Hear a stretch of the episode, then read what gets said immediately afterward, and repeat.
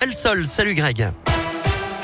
Bonjour Eric, bonjour à tous. À la une, la fin du masque pour les élèves de primaire dans 47 départements aujourd'hui, notamment la Loire, l'Isère, l'Allier, la Haute-Loire et la Saône-et-Loire, près de chez nous, là où le taux d'incidence est inférieur à 50 cas pour 100 000 habitants depuis au moins 5 jours.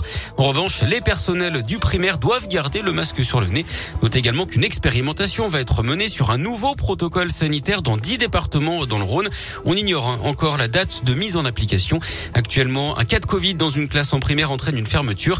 Là, l'idée, c'est de laisser la classe ouverte si un cas est avéré, mais de tester tous les élèves et d'isoler seulement les cas positifs.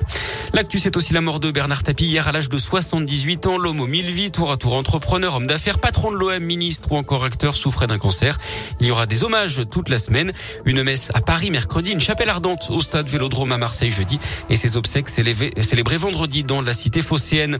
Le sport, le foot, l'OL a raté le coche dans le derby hier soir à Geoffroy Guichard. Les Lyonnais avaient ouvert le score par Oussama à la 42e minute, mais Casery a égalisé dans le temps additionnel sur penalty. Un résultat qui n'arrange pas vraiment l'OL, hein, qui recule à la dixième place du classement. En basket, en revanche, la saison commence bien pour la l'Asvel. Victoire 83-81 contre Gravelines Dunkerque grâce à un panier à trois points à la toute dernière seconde.